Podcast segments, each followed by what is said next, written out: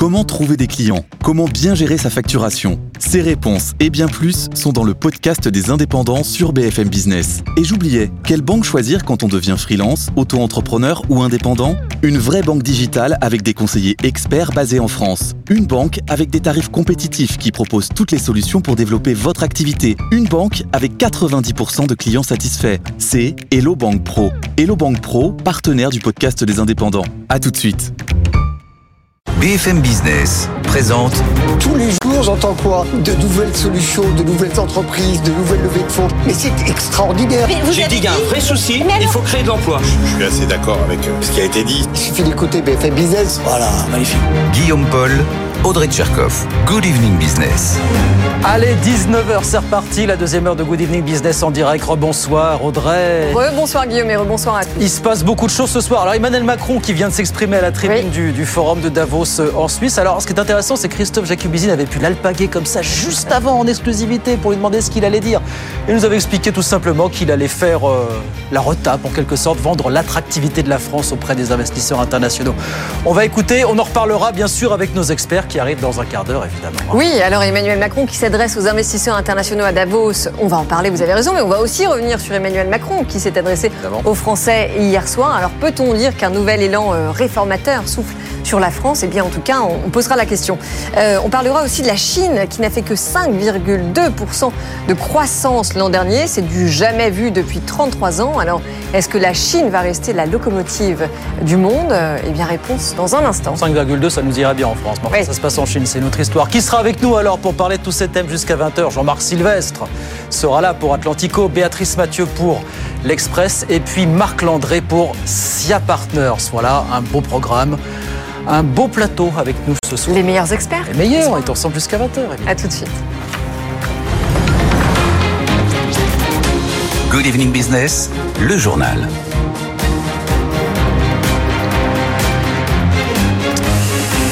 Donc Emmanuel Macron qui s'est exprimé tout à l'heure au forum de Davos. On va retrouver Christophe Jacubizine sur place dans un instant. Christophe qui avait pu demander juste avant ce discours au chef de l'État ce qu'il allait dire. Et il lui avait expliqué tout simplement qu'il allait vendre l'attractivité de la France. Écoutez euh, le président de la République. Pourquoi Davos? Euh, euh, Davos d'abord pour dire tout ce que nous avons fait en France et en Europe ces dernières années. J'étais venu en 2018 en expliquant les réformes qu'on allait faire.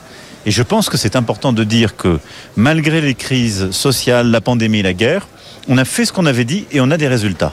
Et de montrer que la France est un pays qui est le plus attractif d'Europe depuis 4 ans, qui a recréé 2 millions d'emplois, qui a baissé ses émissions de gaz à effet de serre et qui est sur le chemin de la- l'accord de Paris. Et puis de leur dire, ben voilà, maintenant où on va, les réformes européennes qu'on va pousser et les réformes françaises, j'ai commencé à le faire hier en conférence de presse, qu'on va lancer avec la crédibilité des résultats obtenus.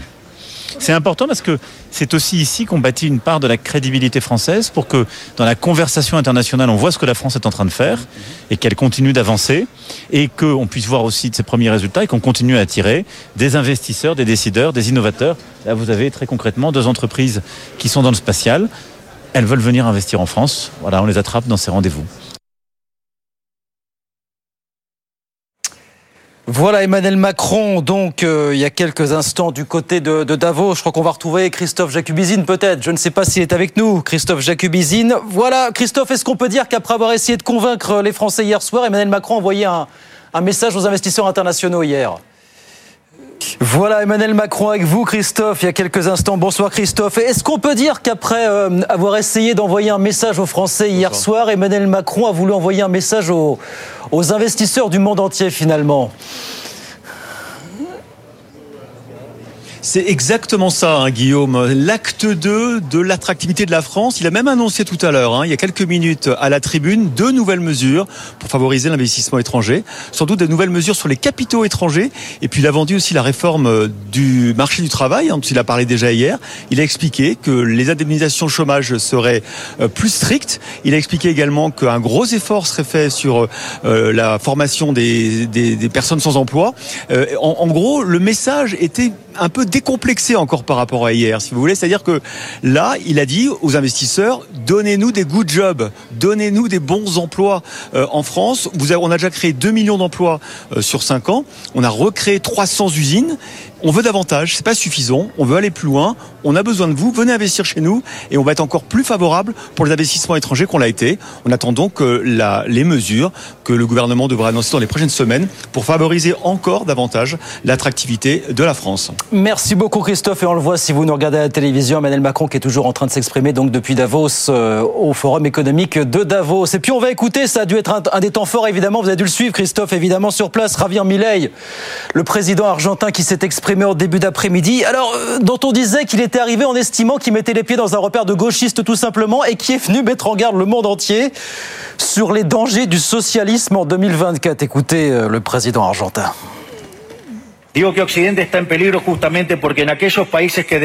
Le monde occidental est en danger, je dis ça précisément parce que dans nos pays, nous défendons les valeurs du libre marché, de la propriété privée et des autres institutions du libertarianisme. Certains, en raison d'erreurs ou de leur avidité du pouvoir, creusent les fondations du libertarianisme et ouvrent la porte au socialisme. Ils nous condamnent potentiellement à la pauvreté et à la misère. Il ne faut jamais oublier que le socialisme est toujours et partout un phénomène appauvrissant qui fracasse les pays qui s'y essaie.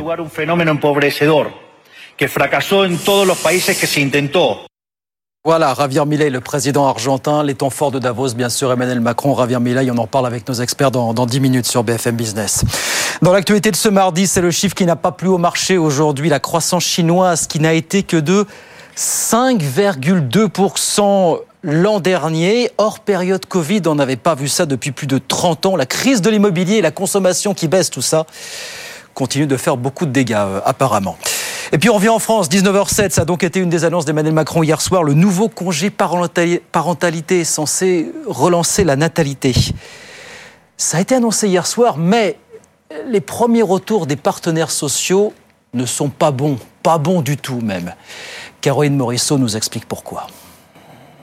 Le gouvernement part d'un constat simple, l'actuel congé parental qui peut aller jusqu'à 3 ans indemnisé à 429 euros par mois maximum ne fonctionne pas. Seuls 14% des mères et moins d'un pour cent des pères y ont recours, d'où l'idée du gouvernement.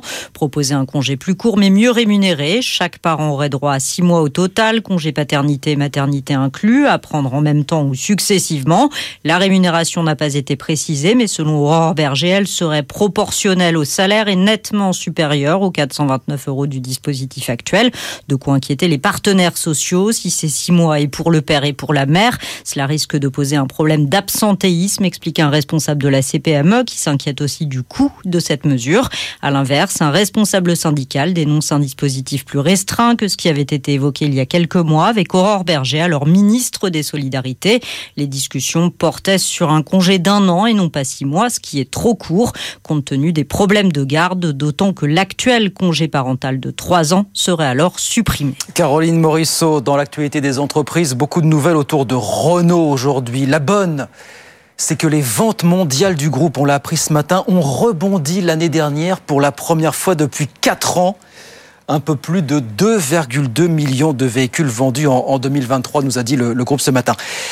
La mauvaise nouvelle, c'est qu'a débuté à Paris ce matin également le procès d'une affaire qu'on aurait bien aimé oublier, celle des fameux faux espions qui avait tant fait causer il y a de ça une grosse dizaine d'années. Justine Vassogne est au tribunal de Paris pour BFM Business. C'est en réalité le procès d'un homme qui s'est ouvert euh, au tribunal de Paris. Cet homme, c'est Dominique Gevray, ancien militaire chargé de la sécurité interne chez Renault, qui aurait fabriqué cette affaire de faux espionnage de toutes pièces. Les faits remontent à 2010. Trois hauts cadres de chez Renault sont dénoncés dans une lettre anonyme par un corbeau qui les accuse d'avoir livré à la Chine des informations confidentielles sur la voiture électrique. Renault décide de mener l'enquête en interne. L'enquête est confiée à Dominique Gevray qui très vite dit trouver des preuves irréfutables. Les trois cadres sont licenciés. Problème, quelques mois plus tard, les renseignements intérieurs français mènent à leur tour une enquête et les trois cadres sont complètement blanchis. Le scandale devient politique. Il éclabousse évidemment euh, Renault. Carlos Ghosn parvient à sauver sa tête, mais il euh, sacrifie son numéro 2, Patrick euh, Pellata. Dominique Gevray est aujourd'hui jugé pour escroquerie. On ne l'a pas entendu pour le moment, mais on a entendu son avocat qui a regretté notamment que Carlos Ghosn ne soit pas appelé à la barre. Dominique Gevray est le seul coupable dans cette affaire pour de nombreux acteurs du dossier que nous avons interrogés. Il a mis en péril l'avenir de Renault pour 4 sous, nous dit un connaisseur du dossier. Dominique Gevray aurait escroqué Renault de plus de 300 000 euros. Voilà, Justine Vassogne au tribunal de Paris pour BFM Business. 19h10. On va sur les marchés. Je vous rappelle la clôture à la Bourse de Paris. On perd 1,07% ce soir sur le CAC 40. 7318 points à la clôture. Bonsoir Étienne. Bonsoir Guillaume. Et à Wall Street pendant ce temps, mon cher Étienne. Du rouge également, ça sera confirmé ce soir. Mais si Wall Street clôture dans le rouge, ça sera trois séances consécutives dans le rouge, qui n'est pas arrivé quand même depuis euh, début décembre. Avec, euh, vous en avez parlé, euh, la Chine hein, qui continue de décevoir, la consommation surtout, hein, qui est vraiment en dessous des, des attentes. Alors qu'à l'inverse, aux États-Unis, elle est supérieure aux attentes. Et ça, ça montre quand même que le consommateur américain est très résilient, ce qui ne va pas dans le sens de la Fed. Donc forcément, vous avez des indices qui reculent aujourd'hui. Et puis le Nasdaq qui est en retrait à cause notamment de Tesla qui perd quasiment 2,5%. Après la Chine la semaine dernière, des baisses de prix en Europe, en France. Typiquement, le modèle Y va baisser de 8% dans les prochaines heures en France. Ça montre quand même bien qu'il faut stimuler un petit peu les, les ventes à travers des, des, baisses de prix. Donc le marché est inquiet pour les marges et ce titre Tesla qui perd quasiment 15% depuis le début de l'année maintenant. Merci beaucoup Étienne. Étienne Braque donc avec nous sur BFM Business. 19h11, on revient avec Audrey Tcherkov et nos experts dans un instant. Emmanuel Macron, VRP de la France à Davos. Emmanuel Macron, VRP pour la France hier soir à l'Elysée. On parle de la Chine et puis le nouveau, nouvelle estimation de ce que coûte le travail au noir aujourd'hui en France. Au moins, au moins 10 milliards d'euros. Tout ça plus bien d'autres choses jusqu'à 20h évidemment. À tout de suite. BFM Business présente Good Evening Business, les experts du soir. 19h15 sur BFM Business. Emmanuel Macron est au Forum économique mondial de Davos. On en parle tout de suite avec nos invités. Jean-Marc Sylvestre, éditorialiste à Atlantico. Bonsoir. Bonsoir. Béatrice Mathieu, ça faisait longtemps. Grand reporter à l'Express. Et Marc Landré, consultant associé chez SIA Partners. Que Bonsoir. Je à déplier le micro. C'est mieux, sinon on ne vous entend pas. Avec le micro, c'est mieux. Voilà. Alors, figurez-vous que Christophe Jacubzine, qui est donc lui-même à Davos, a réussi à échanger euh, tout à l'heure quelques minutes avec le président de la République. On l'écoute tout de suite.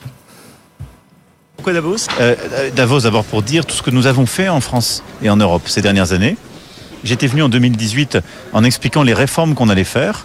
Et je pense que c'est important de dire que malgré les crises sociales, la pandémie, la guerre, on a fait ce qu'on avait dit et on a des résultats. Et de montrer que la France est un pays qui est le plus attractif d'Europe depuis 4 ans, qui a recréé 2 millions d'emplois, qui a baissé ses émissions de gaz à effet de serre et qui est sur le chemin de l'accord de Paris. Et puis de leur dire, ben voilà, maintenant où on va, les réformes européennes qu'on va pousser, et les réformes françaises, j'ai commencé à le faire hier en conférence de presse, qu'on va lancer avec la crédibilité des résultats obtenus. C'est important parce que c'est aussi ici qu'on bâtit une part de la crédibilité française pour que dans la conversation internationale, on voit ce que la France est en train de faire et qu'elle continue d'avancer et qu'on puisse voir aussi de ses premiers résultats et qu'on continue à attirer des investisseurs, des décideurs, des innovateurs. Là, vous avez très concrètement deux entreprises qui sont dans le spatial. Elles veulent venir investir en France. Voilà, on les attrape dans ces rendez-vous. Alors, ça fait quand même six ans que Emmanuel Macron ne s'y était pas rendu. Ça reste quand même un endroit et un moment incontournable, en tout cas, pour faire la promotion des attraits de la France, non? Oui, mais ils avaient eu Bruno Le. Marc Landré. Ils, et... avaient, ils, avaient, eu Bruno Le Renouveau, Bruno Le Maire, entre-temps. Lui, il va chaque année pour porter certes, la certes, parole de la France, certes, de la reconquête mais c'est pas le même poids et c'est pas le même message. Évidemment, on a le président de la République, ceci dit, on a eu les années précédentes d'autres chefs d'État. Joe Biden y est allé, je veux dire, des grands chefs d'État, le Premier ministre britannique qui sont allés, la chancelière allemande. Donc, c'est un rendez-vous classique, normal pour un chef d'État, surtout qui veut faire connaître sa politique, les résultats de sa politique, euh, et surtout quand il est en déliquescence dans son propre pays, que d'aller se Ouais. faire applaudir à l'étranger. Surtout là, il est dans son monde. Emmanuel Macron, il est avec les financiers du monde entier, il est avec euh, ceux qui ont le pouvoir, c'est de la mondialisation heureuse. Donc il est dans son univers, donc il sera bien accueilli, il a bien été accueilli, et puis ça se passera bien. Donc a- c'est- normal qu'il y soit. Bah, C'est-à-dire que c'était pas très bon ton en 2018, après le mouvement des Gilets jaunes, pendant deux ans, trois ans, le temps que ça cicatrise un petit peu, d'aller du côté de Davos. Bah si. Jean-Marc. Jean-Marc Sylvestre. Non, mais alors ça, écoutez, moi j'ai fait à peu près 22 Davos, à peu près. hein, ouais. Je comptais ça. Les- Ah, mais vous faites C'est la beaucoup première fois que je le fais. Ouais. Euh, euh, et ça a toujours eu euh, une composante sulfureuse dans le commentaire, des- notamment des journalistes politiques Français. français. Voilà, oui. Parce que c'est pas du tout c'est pas du tout la la la, la, la secte capitaliste quasiment complotiste qui règne sur le monde. Elle a évidemment conceptualisé la mondialisation à Davos. On a conceptualisé la mondialisation. J'ai vu vu cette, évolution se faire, euh, mais c'est un endroit où on a inventé un, réseautage assez intelligent, à l'abri au départ des caméras, donc personne ne s'en doutait, mais quand il a fallu trouver des sponsors parce que tout ça avait un coût, euh, les caméras sont arrivées et le discours a un tout petit peu euh, changé. Et à ce moment-là, on a vu la France, notamment la France de culture de gauche, les intellectuels de gauche, se dresser haut et fort contre le, le, le, le euh, Davos. Il s'était exclu qu'un président de la République aille à Davos. Je me souviens d'ailleurs que Jacques Chirac avait promis qu'il irait, qu'il serait le premier président à y aller, et en, et en réalité, il a pris prétexte la veille qu'il y avait une tempête de neige pour ne pas y aller physiquement et de faire une visioconférence. Je crois que Giscard y est allé comme euh, président, comme euh, ministre. quand Non, mais vous avez raison de le préciser, parce que c'est vrai que Davos, il y a aussi. José Bové avait choisi, pardon, de Davos Oui, c'est très bien. pour aller pour Oui, aller oui, démolir un. McDonald's. Il n'y avait pas un contre-forum à l'époque. Il y avait un contre-forum. Non mais voilà, donc tout ça pour dire qu'à Davos, il y a aussi des activistes, il y a aussi Oui, des ils associations, étaient invités, il y a aussi des penseurs, Porto des chercheurs. voilà. Bien sûr. Béatrice Mathieu. Non, mais pourquoi, euh, pourquoi retourne-t-il à Davos euh, cette année Maintenant, oui. Maintenant. Euh, en fait, il refait le coup qu'il a fait au début de son quinquennat, qui est de euh, changer, euh, changer l'image de la France à l'international. Pourquoi il le fait? Alors certes, effectivement, il est, je reprendrai pas forcément euh, le mot déliquescence à l'intérieur euh, des frontières, mais bon, il est pas, il est, En un forme. peu- il est pas en forme, il est un peu mal en point.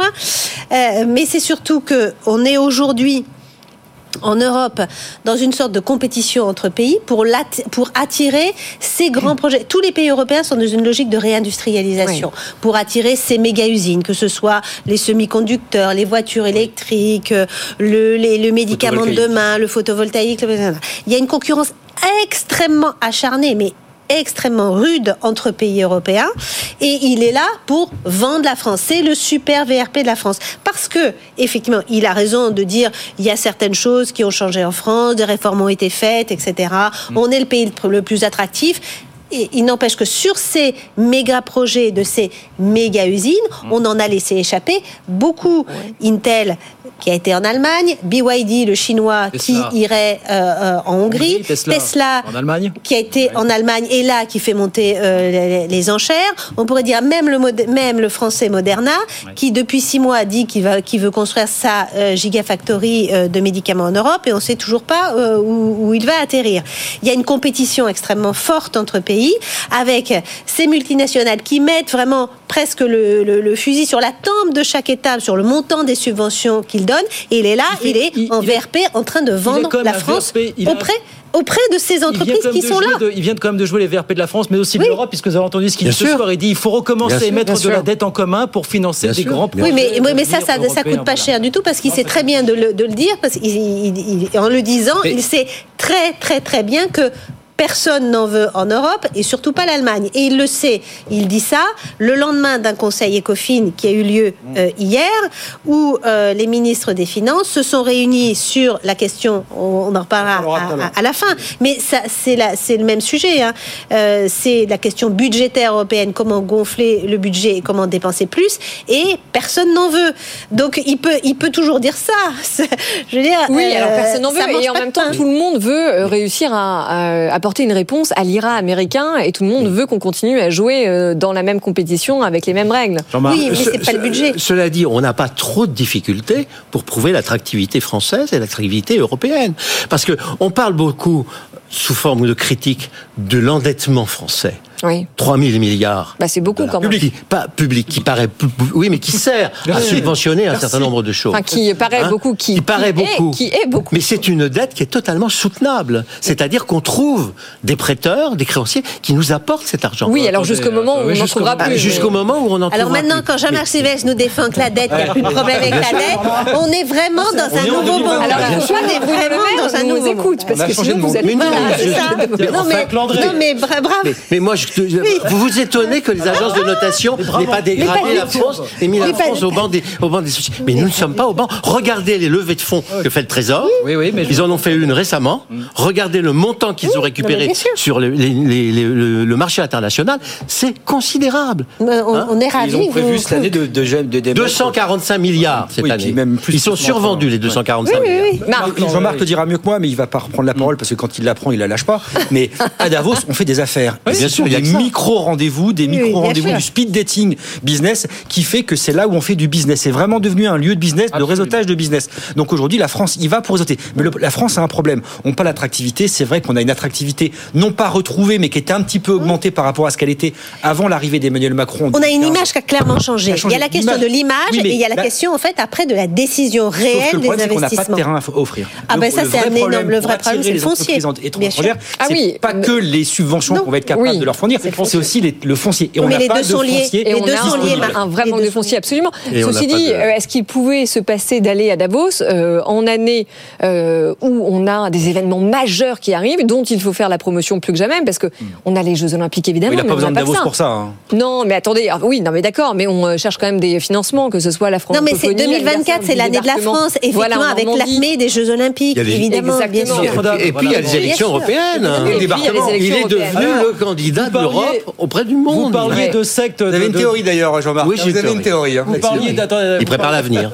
Ah, Son avenir. Ah, attendez, c'est-à-dire donc un avenir européen. Son avenir Il se taille une stature européenne et il se taille aussi une stature de grand conférencier international. Ah oui. Parce que les, les- les carrières de Tony Blair Oui. ou de Bill Clinton, ça fait rêver tous Ah, les j'ai anciens j'ai cru que vous allez venir. Il se prépare Alors, une- un avenir européen avec euh, Présidence de l'Europe. présidence de l'Europe en Mais non, mais 2030. et il a, il, a, quelques. il a personnellement une très bonne image à l'étranger Bon. vis-à-vis de- de- du monde des investisseurs. Puisque vous Bien parliez, meilleur qu'en France. Puisque vous parliez de sectes, mais de sectes de méchants capitalistes, allez plus pour le folklore, on va écouter Javier Milei qui est venu expliquer au monde entier aujourd'hui à Davos que l'Occident était sous la menace du socialisme en 2024. Écoutez, ça manque pas de sève Le monde occidental est en danger, je dis ça précisément parce que dans nos pays, nous défendons les valeurs du libre marché, de la propriété privée et des autres institutions du libertarianisme. Certains, en raison d'erreurs ou de leur avidité du pouvoir, creusent les fondations du libertarianisme et ouvrent la porte au socialisme. Ils nous condamnent potentiellement à la pauvreté et à la misère. Il ne faut jamais oublier que le socialisme est toujours et partout un phénomène appauvrissant qui fracasse les pays qui s'y essaient. Voilà. Bon, c'est son premier voyage à l'étranger depuis son élection. Non, mais on donne rendez-vous à Xavier, forme. à Xavier- à- on lui donne rendez-vous dans un an, on verra où il en est dans, Oui, absolument. son, non, mais quand dans même, son déjà, pays. Sur, sur la forme, donc il a prononcé son discours euh, sans lever les yeux une fois de sa feuille, de manière assez austère. Donc ça tranche quand même avec toutes les images de personnages un peu surexcités qu'on a vus avec Oui. la tronçonneuse, etc. Ensuite, sur le fond, euh, on sent bien que son objectif, et je trouve, pour ma part en tout cas, qu'il s'est pas trop mal débrouillé, son objectif, c'est de convaincre que l'Argentine a un plan pour sortir de la crise et de convaincre les investisseurs d'investir dans son pays. Jean-Marc. Oui, c'est 200%, absolument ça. 200% d'inflation quand même. 200% Et, quand- d'inflation. et franchement, euh, quand il dit sous forme de provocation qu'on est, euh, on est en risque de, de, de socialisme, Oui. Il n'a pas tort non plus. Il n'a pas tort. Vous regardez le budget de la France. euh, Ah, je me disais vous- aussi. Bah oui. Ah, Jean-Marc Ah. Ah, quand même, on l'a pas Jean-Marc Sylvestre. Mais complètement non, mais changé. vous regardez. Mais enfin, franchement, ne vous réjouissez pas d'avoir un budget de la France où vous avez 60, enfin, 60% Ah non, mais- du PIB en dépenses publiques et sociales. Ça n'est pas possible de continuer comme ça. Il faut bien forcément dé- dé- définir, des, euh, ne pas, de pas déconstruire, parce que le terme est trop à la mode, mais, mais, mais faire euh, changer, euh, bou- Eh bien, Éric Zemmour, qui était sur ce plateau hier soir, disait la même chose. Bah oui, ah bah écoutez, c'est qui. Voilà. D'accord avec Javier Milei, avec Vous une l'inspirez. Mais, mais- mais oui, et au-delà même du budget, pardonnez-moi Guillaume, mais il se passe pas un jour aujourd'hui où le gouvernement ne donne pas une directive à deux entreprises. On va vous faire ceci, on va vous faire cela. Mais ça, c'est autre hier chose, Soir à la, c'est- à la- c'est- à- c'est l'autre hier soir à la télévision, c'était la nounou sujet. de tous les Français. Attends, ouais, On l'a bien vu quand même. autre sujet. Il y a encore ce soir. Et ça, c'est pas libéral. demande aux, aux franciliens de rentrer avant 19h. Ah oui, voilà, bien sûr. avec la neige. C'est vraiment l'état le Non. socialisme Ce soir vraiment. Non, moi je pense que Milei a raison. On est quand même un État très socialisé. Milei a raison. Là, là où je ne suis pas d'accord avec vous, c'est sur la deuxième partie de la France. La phrase, euh, vous dites, il a raison quand il dit euh, le, le- le On monde occidental est socialisé. On est socialisé. Là, où je, trou- où je- là où je pense qu'il a raison, c'est que le monde occidental est menacé.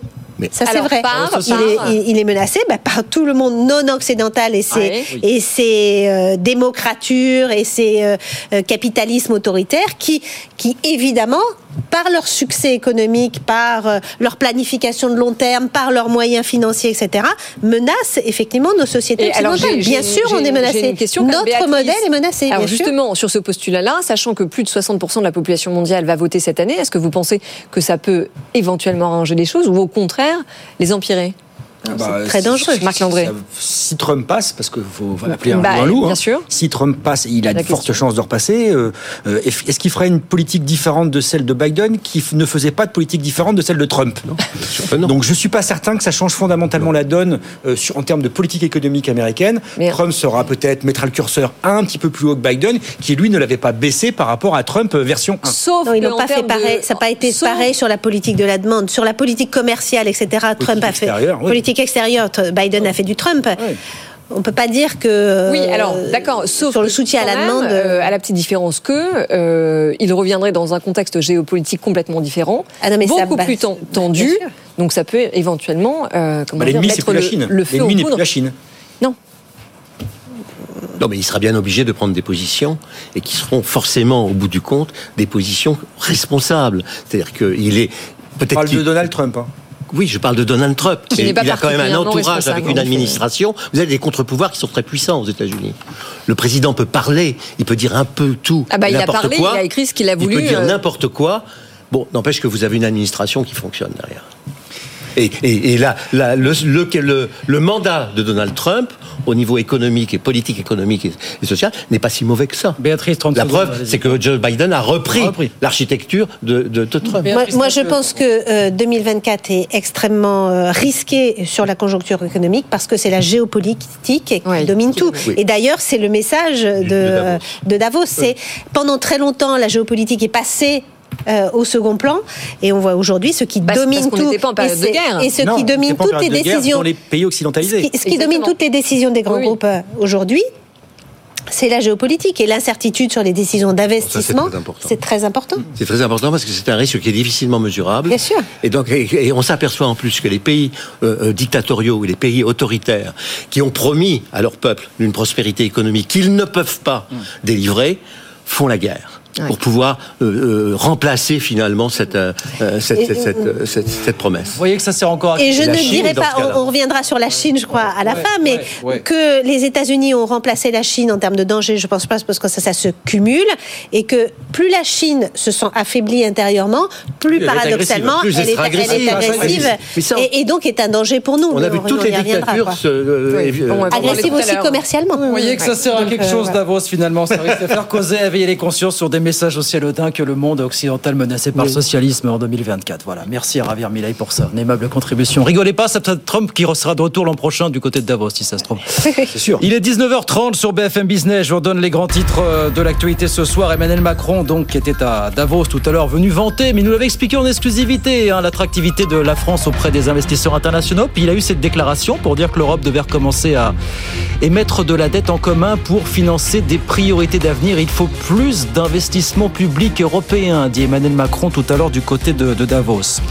Euh, sinon, oui, c'est le chiffre qui n'a pas plu au marché euh, aujourd'hui. On en reparlera dans un instant. hein, la croissance chinoise qui n'a été que de 5,2% euh, l'an dernier.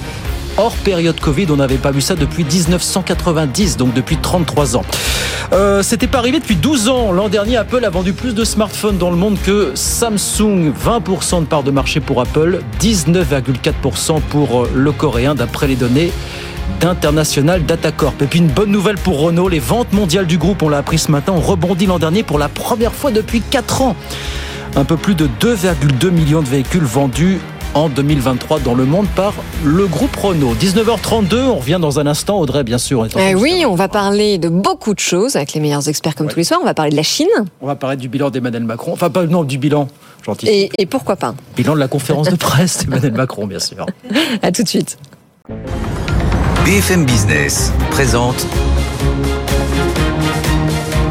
Good Evening Business, les experts du soir. C'est reparti pour les experts du soir avec Jean-Marc Sylvestre, Béatrice Mathieu et Marc Landré. On revient tout de suite sur la conférence de presse d'Emmanuel Macron qui a eu lieu hier soir, Guillaume. Oui, il a parlé de beaucoup de choses, mais beaucoup ont estimé qu'il y avait un sujet sur lequel il avait été assez peu l'occasion. Vous nous direz ce que, ce que vous en pensez. C'est celui du pouvoir d'achat. Je ne sais pas si on peut écouter Manuel Bompard ou pas. Visiblement, non. Pas tout de suite. tout on va suite, écouter ouais. Manuel Bompard qui lui estimait, sans surprise pour la France, Non, non, il- insoumise, euh, on euh, l'écoutera un peu plus tard. On l'écoutera un petit Voilà. peu plus tard. Voilà, il nous expliquera que sans surprise, il n'était pas vraiment emballé par ce qu'avait dit, ou plutôt n'avait-il pas dit le chef de l'État sur le, le pouvoir d'achat. Comment vous l'avez trouvé, vous, Emmanuel Macron? Est-ce qu'il y a un point sur lequel vous voulez revenir ce soir, tellement le sujet est vaste, tu réformes? Voilà, c'est la question qu'on pose. Est-ce qu'il y a un élan réformateur globalement au sortir de cette conférence de presse Béatrice Mathieu a Moi, sur le répondre. plan économique, en fait, euh, la seule chose que j'ai retenue, c'est euh, cette nouvelle loi, euh, euh, ce nouveau choc euh, de simplification, quoi. Euh, Oui, enfin rien de nouveau voilà. sous le soleil, Béatrice. On nous en parle depuis combien d'années? Ah non mais ça, le choc. 2016. Ah non Ah oui. mais ça, bien sûr. Ah non mais ça, le choc de simplification, Oui. euh, c'est comme euh, la grande loi dépendance. C'est ça. Il, il- il n'a pas parlé. Euh, Non. dont il n'a pas parlé. Ah non, mais là, ça, il n'en a pas parlé. Donc là, c'est, il y avait deux sujets. C'était euh, l'école euh, et, et pour le coup, euh, je pense que euh, il y a urgence. Donc euh, ça, il en a fait un marqueur, euh, voilà. Et puis sur le plan économique, je suis même pas sûre qu'il ait prononcé le mot pouvoir d'achat. Très, très rapidement. Le mot pouvoir d'achat. Très je- succinctement. Faudrait re- vraiment euh, Il a dit que écouter, par rapport au Covid, que euh, pas un État en Europe n'avait fait la même chose, et autant présenter Oui. le pouvoir Dans le d'achat, pouvoir d'a- voilà, les c'est ça. revenus des Français. Voilà. Avec Bah, ce qui est- ce qui est vrai. C'est vrai, vrai, ce qui est vrai, voilà. Mais, euh, Mais juste pardon, parce que sur l'école, euh, vous dites qu'il s'est qu'il s'est largement exprimé sur le sujet. Alors en effet, avec euh, la Marseillaise qui euh, sera chantée dans les écoles, avec l'uniforme, avec les cérémonies de remise de diplômes, mais Avec le théâtre qu'est-ce qu'on fait avec le théâtre aussi Mais qu'est-ce qu'on fait sur les sujets euh, économiques en lien avec l'école Comment est-ce qu'on trouve plus d'enseignants? Comment est-ce qu'on revalorise euh, les professions? Moi, je n'ai rien entendu hier Si, soir il a sur dit, ces il a dit sujets. qu'il fallait revaloriser Oui, il a- il a le salaire des, des Oui. Enseignants, mais enfin, revoir la formation comment des Oui, revoir la formation. C'est en revoyant la formation des Oui. enseignants qu'on attire, qu'on rendra le métier plus attractif. Est-ce que c'est vrai, est-ce que c'est faux? On verra. C'est comme je dis toujours, hein, c'est à la fin de la foire qu'on compte le nombre de bouts, Bah, donc on verra l'usage. Non, mais je pense que revoir la formation des enseignants, c'est-à-dire revenir finalement presque, c'est- il le dit pas comme ça, mais à la, à- aux cours. IUFM et rappelez-vous euh, genre, les feux écoles normales, je pense que c'est effectivement absolument euh, nécessaire. Mais est-ce que ce sera et- suffisant? Bah, euh, pas, des- probablement bah, pas. euh, Bon, avec une nouvelle ministre de, de l'éducation, en tout cas un peu en difficulté. Il y a la promesse d'une nouvelle euh, réforme pour aller chercher plus efficacement le, le plein emploi. Alors qu'est-ce que ça nous parle de mesures d'accompagnement en matière de logement, en matière de transport pour aider celles et ceux qui sont plus éloignés. Est-ce que Oui. c'est une nouvelle alors, Chômage attendez, plus est-ce que c'est une nouvelle réforme de l'assurance chômage qui pointe son nez là finalement? Non, mais on le sait. On le sait. Bah, On sait oui. qu'il va y avoir un nouveau. Non, mais est-ce que c'est ça sans le dire? C'est ce que ça qu'il a voulu nous dire sans après, le dire hier dire, soir Les réformes, il n'y a plus de grand soir. Je veux dire, ça fait maintenant euh, cinq ans que l'assurance chômage, par petites touches, petit à petit, est réformée, est amendée, Bah, deux, deux- deux grosses réformes. Non, mais de toute 2019, façon, le 2022. cadre de l'assurance un chômage doit être rediscuté. seniors, On le sait. On le sait qu'il va y avoir un durcissement des conditions d'assurance chômage des seniors. C'est écrit Oui. dans Écrit, le dernier accord. C'est renvoyé à la négociation sur l'emploi des seniors. Oui. Donc on sait qu'il va y avoir ça. Après, est-ce qu'il faut encore accélérer? Eh bah, euh, Les partenaires sociaux. Ça va être quoi projet de loi Ça va être des ordonnances comme en 2017 On va voir qu'est-ce qui nous prépare là exactement là Ah bah là, de toute façon, il prendra la décision qu'il veut. Il a la main sur l'assurance chômage. Bien sûr. Donc euh, il Tout fera ce qu'il veut, et comme il l'a fait depuis 2018. Donc avec des conditions qui se durcissent, avec France Travail qui prend le relais de Pôle Emploi et qui est censé accompagner euh, mieux que ce ne l'est à l'heure actuelle les chômeurs. Non, mais est-ce que vous vous rendez compte que vous êtes en train de commenter le discours d'une conférence de presse du président de la République de la cinquième ou sixième puissance mondiale? Oui. C'est-à-dire qu'il nous a donné des explications sur la façon dont on allait construire des digues euh, dans le Pas-de-Calais, de curer les, les, les, les, les Oui, canaux. il répond aux questions. on en revient à l'état de nounou. Bon. C'est ce que Je vous dire, on va dire. sur le Non, marché du travail vous- là. Ce que je dis, c'est qu'il a été trop long et qu'il a été décourageant parce qu'il n'a pas fait son métier. Et pourquoi a-t-il fait cette conférence de presse? Alors que son premier ministre, qu'il vient juste de nommer, va faire un discours de politique générale euh, dans, dans, Le 30, dans, dans 15 Ben, pour jours. préciser- Moi, ce qui m'a pour préciser- intéressé, pour c'est de préciser ce voir qu'il n'a pas précisé, l'air lui. un peu effaré, inquiet d'un certain nombre de ses ministres, notamment la ministre du Travail, qui n'a pas cessé de prendre des notes sur tout ce qu'il a dit en matière de travail, parce qu'il veut dire, il faut pas que j'oublie quelque chose, sinon je me fais engueuler, quoi. Ouais, bah, il y a le replay aussi. Oui, il y a le replay. Le Oui. replay. hein. Oui, bah, bien sûr, mais bon, non. Qu'est-ce, à quoi ça sert? À quoi ça sert? Bon, il y a l'idée d'une loi Macron 2, effectivement, pour On avait renouer avec cap, on a besoin d'une stratégie, Une on loi Macron. définition de l'État régalien. Une loi Macron 2 pour renouer un petit peu avec l'esprit du premier quinquennat, continuer voilà. à libéraliser l'économie. Est-ce que Oui. vous y croyez? Est-ce qu'il y a encore beaucoup de professions qu'on peut déverrouiller pour libérer l'initiative, pour libérer l'oubli, pour libérer l'emploi? Il y en a plein des. Bah oui. Alors lesquels? Bah, Dites-moi lesquels, lesquels pour être dans les Bah, déjà supprimer des pharmaciens, normes. Les euh, pharmaciens Voilà, il y en a beaucoup des professions réglementées qui il y a le aujourd'hui statut de la fonction publique quand même. Quand est-ce qu'on va s'y attaquer au statut de la fonction publique Non, mais par exemple, la, la libre installation des médecins, euh, c'est un énorme sujet pour C'est il a voté en. Là, il a dit non. Oui, Il a dit non. mais, oui, mais c'est quand même un. ne réglementerait pas la libre installation. Oui, mais c'est quand même un des sujets pour régler l'un des problèmes de l'hôpital. Quoi, la régulation des médecins Le La, contrôle la- la question de la libre installation bah des médecins. Euh, c'est. euh, Ça reste Alors- pas l'optimisme. Oui, enfin, il euh, l'a quand même dit, euh, il a insisté sur le fait qu'il voulait former euh, les actifs selon les besoins de la nation. Mais vous- est-ce que vous avez un président qui verra le contraire? Moi, je Oui, vais former oui. les actifs à- aux non-besoins faire. de la nation. Oui. Oui, oui, oui. Mais ça mange pas de pain. hein. Bien sûr. Ça fait parler, mais ça mange pas de pain. Bon, donc. Non, euh, mais c'est ça qui est très, qui est très Jean-Marc. euh, curieux et qui est très interrogatif. C'est qu'il a un très bon diagnostic sur la situation, c'est-à-dire qu'il refait le diagnostic que tout le monde fait sur les dysfonctionnements de la société française. Et il, il- il explique euh, très, de façon très pointilleuse ce qu'il aurait fallu faire, et- mais ce qu'il aurait dû faire peut-être avant et pourquoi on n'a pas pu le faire. Mais au-delà de ça, on ne sait pas comment il peut le faire, on ne sait pas dans quelle direction il le faire. Est-ce que c'est l'État qui doit s'occuper de tout ou est-ce qu'au contraire, on doit diminuer un peu le périmètre de l'État, ça on n'en a pas parlé, au profit du privé qui aurait pu prendre un certain nombre d'initiatives. Euh, Qu'est-ce qu'on fait au niveau du budget? Est-ce qu'on continue d'avoir un, ce budget pléthorique en matière de dépenses sociales et de dépenses publiques? Euh, On n'a pas ça, c'est ce cadre-là dont aurait besoin finalement son Premier ministre. Oui, oui, mais je Oui, pense mais- que ce oui, n'était pas l'objectif de ce rendez-vous d'hier du tout, Il aurait dit, alors voilà, sur la ligne tant du budget, on va baisser Non, non, de il 2 avait milliards, pas vous, dit ça. vous auriez dit, ah Oui. mais il se non, substitue à Bruno Le Maire. C'est vrai prime alors time, c'est pas très quand vendeur, il- hein, Quand, il, quand il donne un cadre qui reste certes un petit peu flou, et encore je suis pas complètement d'accord avec vous, euh, il, il va pas assez dans le détail. Donc il y a un côté assez paradoxal Marc, de ce que vous dites. Marc Landré. La vraie question, et c'est celle que vous posez, c'est est-ce que cette nouvelle équipe gouvernementale va être capable de donner ce nouvel élan réformateur que lui appelle de ses voeux. Je ne vois pas ce que cette équipe-ci sera capable de faire, ce que la précédente n'a pas été foutue de faire avec la même majorité. Donc la, vraie question est là, c'est qu'est-ce que Gabriel Attal va avoir de plus qu'Elisabeth Borne pour faire la une loi Pacte 2 Oui, parce qu'en fait, Donc, un bon, un, un casting sans un bon scénario, ça ne marche pas. Et surtout que là, aujourd'hui, on, on, on surfe, on glose sur une équipe resserrée à 13 ministres, mais on va en avoir 20 ou 25 qui vont arriver dans 10 jours. Non mais. Marc, il va arriver sur des sujets beaucoup moins euh, où les consensus à l'Assemblée vont être beaucoup moins difficiles à, Surtout qu'il ne à passera pas par obtenir. l'Assemblée parce qu'il passera par du réglementaire Donc, pour faire euh, beaucoup de choses. Euh, donc, euh, Enfin, ceci, ça sera moins. Oui, ceci dit, moi je l'ai quand même trouvé assez avec 2027 agressif. Je suis pas certain. D'accord, mais Marc, non, je- non, je l'ai euh, quand même trouvé très euh, pugnace en rappelant euh, à tous ceux qui s'excitent euh, en parlant de 2027 qu'il est encore là jusqu'au bout, qu'il oui, est oui, encore président oui. jusqu'au bout et qu'on n'en est pas à la fin du deuxième quinquennat. pas dire le contraire. Non, c'est sûr, mais enfin, il l'a quand même rappelé à tout le monde.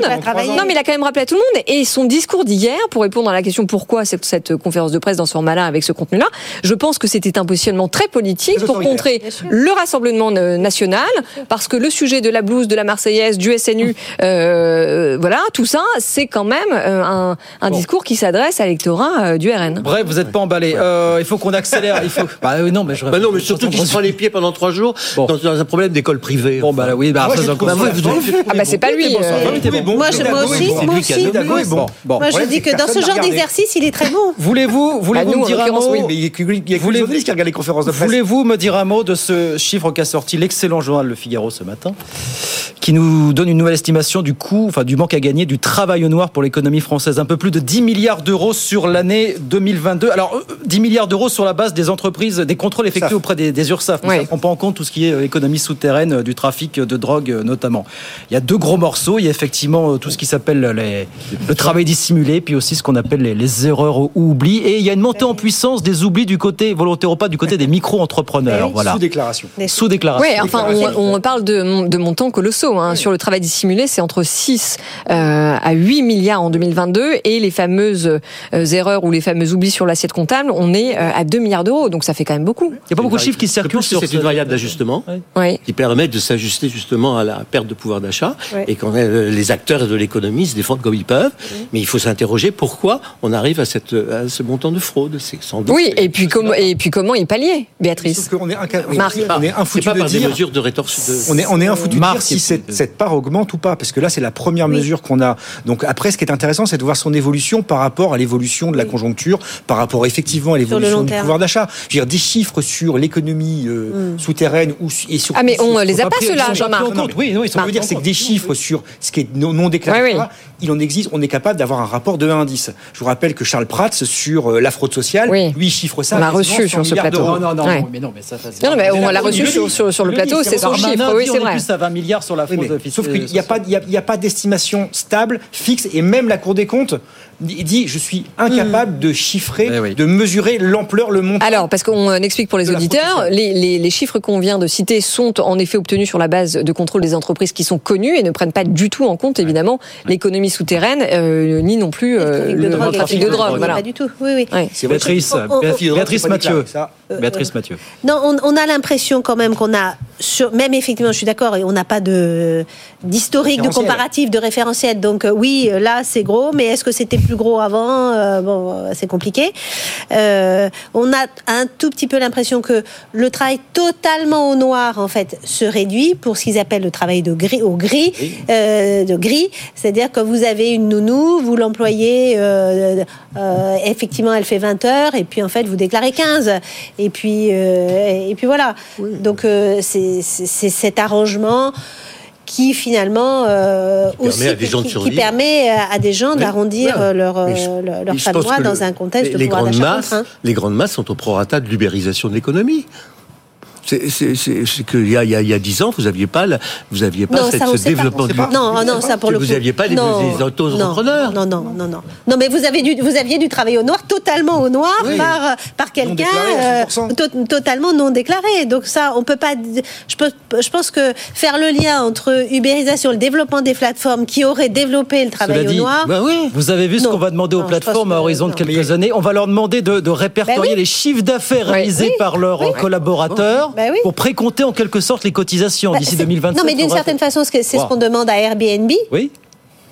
quand on, quand on demande à, quand on demande à Airbnb de, de, de- en fait de donner euh, le montant euh, des loyers qu'ont reçu euh, les gens qui ont mis leur C'est ce qu'on demande en beaucoup. Oui, donc Euh, plus de- plus transparence, biens, ouais. donc euh, c'est pas je veux dire c'est pas c'est pas euh, c'est pas anormal hein. Bon, voilà pour ce chiffre. Mais c'est vrai que tout ça n'est pas souvent euh, documenté. Quelques minutes pour parler de la Chine aussi. Donc ce chiffre qui est tombé ce matin, qui n'a pas plu au marché, c'est le moins qu'on puisse dire. 5,2% de croissance seulement. Alors nous, ça nous ferait rêver au-delà du raisonnable. en Chine, c'est pas la même. Depuis, alors, euh, depuis 90, hors période Covid, on a Oui, pas exactement. vu La ça. Chine a enregistré en, euh, donc cette année sa croissance la plus faible depuis 33 ans. Est-ce que ça vous inquiète? Moi, ça m'inquiète. Ça m'inquiète parce que ça, ça, ça, ça dérègle le, le mécanisme de l'économie euh, mondiale, de globale.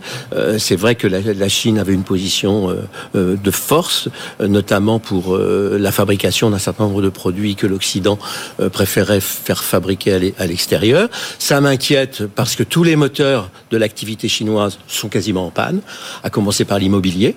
Il n'y a plus un achat d'immobilier que les gens ne trouvent plus, etc. etc. C'est 30% Le du P- c'est 30% le moteur du de la PIB, consommation hein, interne est, est- affaibli, est amorti, euh, commerce des voitures, euh, les achats de meubles, de mobilier, etc. Non, la, la classe moyenne chinoise ne, ne, ne progresse plus en nombre et, en- et en valeur.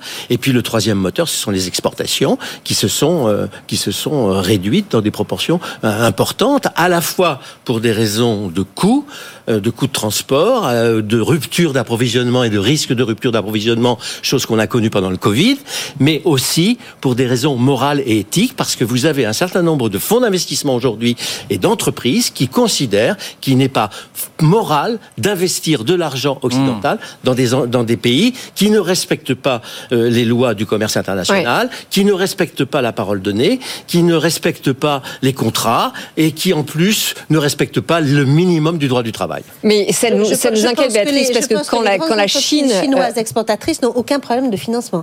Il y a l'État qui est derrière et donc ils n'ont aucun, ils n'attendent pas le financement de grands fonds d'investissement. Mais euh, attendez, pardonnez-moi, ils n'ont pas de ils clients, il n'y a plus de besoin. clients à l'étranger. Ben, ils les trouvent ici. Ils Quand ont- vous voyez la déferlante des- les- qui est en train de se préparer de l'industrie Ils automobile vont chinoise. venir ici se Ils vont venir travailler sur, en Occident. non, mais là, ils- Leur ils ont- exportation est, est en train de, de, de, de, de- de diminuer actuellement. Ils sont en Ils train de. exportent pas. Bah, ils exportent les livraisons de voitures, de véhicules chinois euh, en, euh, euh, fabriqués sur Oui. place aussi, euh, mais, et qui seront peut-être aussi demain fabriqués en Europe. Effectivement, progresse beaucoup. Pas encore. Mais, mais pas encore. Mais plus l'affaiblissement, plus la Chine s'affaiblit, plus Elle durcit. elle durcit. Ouais, sa politique. Et, et- et son dumping en fait euh, commercial est important C'est ça qui est grave. et, et- et d'une menace extrêmement importante faut- pour, euh, pour l'Europe. Est-ce qu'il faut faire sourd d'œil d'une Chine euh, locomotive de l'économie mondiale, selon pense. l'expression consacrée Bah, au de- profit de de- l'Inde de l'économie voilà. européenne, ça va être voilà. difficile. Oui, mais la Chine est en train de vivre ce qu'elle a fait à d'autres avant. Oui, oui. bah, C'est-à-dire que à, à travers euh, des coûts de production qui étaient excessivement bas, à travers un marché qui était ultra subventionné, une main d'œuvre qui était totalement docile et qui faisait tout, je veux dire, euh, c'est comme ça qu'ils ont conquis des parts de marché euh, après la révolution, la, la révolution maoïste. Aujourd'hui, d'autres pays sont en poids, en, en passe d'être cette locomotive et appliquent les mêmes armes que celles que la Chine avait appliquées à l'époque pour conquérir des parts de marché internationales. C'est c'est l'arroseur arrosé, c'est c'est la mondialisation ou du moins c'est le- la, la- la- la nouvelle répartition de l'ordre économique mondial qui, qui, qui continue effectivement au profit de l'Inde, hein, dont on entend assez peu parler, mais qui continue à tailler cette, des croupières à, à la Chine. Et peuplé désormais. Et après, avec d'autres pays qui vont, elles, qui deviennent des pays de fabrication à bas coût et qui piquent des marchés à la Chine. Mais moi, Mais- ce qui m'inquiète le plus, et je suis Allez-y, en Marc. 10 secondes, c'est la natalité et c'est la, c'est, c'est la, Oui, c'est la un problème démographie. démographique, Aujourd'hui, euh, vous avez terrible. quand même un Chinois sur cinq qui a plus de 60 ans, et ça sera un tiers dans 10 ans. Oui. Et c'est une, une économie qui vieillit, c'est une économie qui se meurt. Oui, alors on a le même problème en euh, Europe. Mais Oui, ceci dit. Oui, mais en Europe, c'est pas nouveau. Non, non, Alors absolument. qu'en Chine, c'est nouveau. Oui, oui, absolument. Mais alors justement, le Japon non, mais si on, si on se concentre quand même sur les sur les solutions euh, pour que la Chine réussisse à sortir de son tunnel, l'exécutif chinois va être obligé de, de renforcer euh, son soutien à l'investissement. Non, l'exécutif chinois va être obligé de soutenir, se soutenir l'investissement, mais il va surtout Oui. être obligé de soutenir la demande. Mais ce qu'il fait déjà, mais, mais l'exécutif chinois ne fera pas ça. qu'ils essaient de substituer il- les exportations à la consommation intérieure, ils n'y arrivent pas. Ils n'y arrivent pas, a donc ils vont continuer à- faire des exports. À faire de la consommation intérieure. Mais ils pas. quand les gens se Ils mettent à consommer, ils deviennent exigeants. Ils n'arrivent pas à en faire le moteur de la croissance depuis des années non. qu'ils essaient. Il va y avoir une conséquence grave. C'est quand même du billard à deux bandes. C'est l'Allemagne. L'Allemagne est le premier client et le premier fournisseur. Donc Oui, oui. euh, l'Allemagne va, va, va- d'ailleurs la, la, la récession La allemande. récession, oui, oui, bien sûr. euh, Ah bah, bien sûr, directement elle liée vient à de ce là, ouais. Eh ben, l'Allemagne va Donc, recommencer à s'intéresser à l'Europe. Eh ben, l'Allemagne va recommencer à s'intéresser à l'Europe. Voilà, voilà. comme ça, tout le monde, euh, toute chose malheur est bon quelque part. Allez, moins de 5 minutes, c'est l'heure de l'extra time. on appelle ça exactement. Alors, désormais, euh, vos humeurs du un jour. coup de cœur ou un coup de gueule En 30 secondes. On commence par qui? Bah, par les femmes, Béatrice. Allez, 30 secondes, c'est parti, Béatrice. Alors, euh, mon coup de gueule, j'ai commencé tout à l'heure en disant que euh, ce qui compte aujourd'hui pour la poli- pour euh, l'économie, c'est la géopolitique. Et donc, le Conseil européen du 1er février sera très important parce que là va se jouer le soutien à l'Ukraine. Euh, Macron l'a dit hier, la Russie ne doit pas euh, gagner. Euh, J'aurais préféré qu'ils disent euh, l'Ukraine doit gagner. Ça ne veut pas dire la même chose. Oui. Et donc, ça veut dire un soutien à l'Ukraine. Et derrière vous, il y a quoi derrière cette ambiguïté ben, des- de propos alors C'est si on pousse un Bah, peu. euh, une ambiguïté, qui, une ambiguïté qui pourrait se dire est-ce qu'à un moment l'Europe assez désunie, on voit bien que ça va être très compliqué pour voter le plan, Ne- la ne va pas lâcher l'Ukraine. Euh, L'Europe ne doit Ouais. absolument pas lâcher l'Ukraine parce qu'on ne peut pas faire confiance à Poutine et c'est notre avenir européen, notre souveraineté européenne et notre croissance mondiale qui euh, en dépend. L'humour du soir de Béatrice Mathieu sur BFM Business. Jean-Marc Sylvestre, 30 secondes. 30 secondes, très rapidement, je voudrais revenir sur sur euh, la prestation de d'Emmanuel euh, Macron. Je trouve que euh, y a une chose que je ne comprends pas, et c'est un coup de gueule. Vraiment, je ne comprends pas. Et je suis pas le seul à ne pas comprendre ça. Il est formidable dans les diagnostics. Il est formidablement pédago. Ça va faire euh, cinq ans ou six ans qu'il fait le, même, la même analyse des dysfonctionnements de la société française. Il a commencé à comprendre que la France était légèrement en train de tomber à droite ou, ou de se redresser à droite. Donc il reprend un certain nombre de thèmes, de vocabulaire et de symboles de la droite, De ministre. mais il ne prend aucune des mesures libérales qu'il pourrait prendre et qui pourraient correspondre. Enfin, ceci dit, juste, Jean-Marc, pardon, mais avec un gouvernement qui est composé euh, aujourd'hui beaucoup plus de ministres, en effet, qui viennent de droite que, que de gauche, on peut imaginer que ça va avoir une incidence sur la politique. On peut l'imaginer. Bon, ben voilà. Mais on avait, aussi, on avait aussi imaginé, quand il est arrivé au pouvoir, qu'on aurait euh, la France, que, euh, Le à pays fait. le plus moderne d'Europe, la Startup Nation. tout ça. Oui, il reste, À il suivre. reste Bon. trois, il reste trois ans quand même. Mais je veux dire, où est, le- où est, où est la société libérale? Et il reste trois minutes surtout. Marc Landré. Euh, Béatrice parlait du 1er février. Le 1er février 2024, ça fera 70 ans que l'abbé Pierre a lancé son appel. Oui. Le fameux appel de l'hiver 54, suite au décès d'une femme, boulevard Sébastopol, qui était morte de froid dans la, la nuit. Et elle avait sur elle un petit papier qui, qui était l'ordre d'expulsion de son Mm. appartement deux jours avant. Mm. Il y a 70 ans, la France s'est révoltée contre cette ignominie qui est le- de mourir de froid dans la rue. Et il y a eu un espèce de mouvement solidaire qu'on est infoutu de refaire aujourd'hui. Il y a 600 personnes qui meurent chaque année en France dans la rue. Oui. On en est à 4 morts de froid de SDF depuis le 1er janvier et tout le monde s'en fout. On, ne, s'intéresse pas, on, ne regarde pas ce problème. Moi, en tant qu'être humain, ça me débecte. Je ne fais pas plus que les autres, si ce n'est que de pousser un coup de gueule. Et j'aimerais qu'on redevienne solidaire et qu'on repense un peu à l'autre, à autrui. Parce que dans quel monde vit-on et qu'est-ce qu'on laisse comme monde à nos enfants quand on est infoutu de sauver des gens qui dorment dans les rues et qu'on les laisse mourir comme des chiens Eh bien, vous faites bien de le rappeler. Et j'en profite pour rappeler qu'il y a un film qui est sorti il y a quelques mois qui s'appelle L'Abbé Pierre, une vie de combat, Bah qui euh, est encore disponible, voilà, et qui est absolument superbe. Voilà, pour vos coups de gueule, vos coups de cœur ce soir. Plus de coups de gueule quand même ce soir, fondamentalement. Mais c'est la règle de cette émission. 19h55. Le libre choix, Guillaume. C'est terminé ce soir. Bon, vous n'avez pas été enthousiasmé par. Non, mais j'ai dit ça tout à l'heure. Vous n'avez pas été enthousiasmé. Je, je, je, je, je, je Non, mais moi, je l'ai trouvé très bon dans cet exercice. Alors, Marc et Béatrice l'ont tous les deux trouvé très bon. Ça veut pas J'en dire qu'on est d'accord avec tout ce qu'il Jean-Marc dit, et- mais dans très l'exercice, il est donc ça bon. rime. Oui, Très c'est bon, très long, Macron. voilà. Emmanuel Macron est court, Ah, c'est pas Anthony antinomique, ça marche pas. Voilà. Voilà, il est Oui. toujours long. Je suis désolé, à Davos, il a respecté le temps de parole qu'il Ah, avait été. bah oui, mais. Avait-il le choix, Jean-Marc Avait-il il le choix Deuxième chose, hein. il, a fait, son discours en français. Il n'était pas du tout obligé de français. Il avait été d'ailleurs fortement invité à le faire en anglais. Bah, la prochaine fois, il fera une conférence de presse en anglais. Et ben voilà. Voilà pour les, les Voilà. 24 heures de VRP. Sûr que les d'Emmanuel quelques personnes qui regardent ne, ne comprennent rien. Merci jeunes gens, Béatrice Mathieu, Béatrice Mathieu, grand reporter à l'Express, Jean-Marc Sylvestre, éditorialiste à Atlantico, Marc Landré, consultant associé chez SIA Partners. À très vite pour de nouvelles Bientôt. aventures. Bien évidemment, 19h55, bientôt 56, bah c'est fini. Oui, alors ne soyons pas tristes hein, parce que c'est terminé, mais le replay existe. Vous pouvez retrouver ce débat. Ça s'affiche sur vos écrans avec le QR code. Sinon, voilà, c'est là. Sinon, c'est là. Sinon, sinon c'est bfmbusiness.com. Et puis, bah, bien sûr, on se retrouve demain soir pour de nouvelles C'est aventures. pour ça qu'il ne faut pas être triste. Rendez-vous 18h demain soir, effectivement, pour d'autres aventures. Dans un instant, François Sorel, Tech Co. sur BFM Business. Bonne soirée. Good Evening Business. Actu, experts, débat et interview des grands acteurs de l'économie.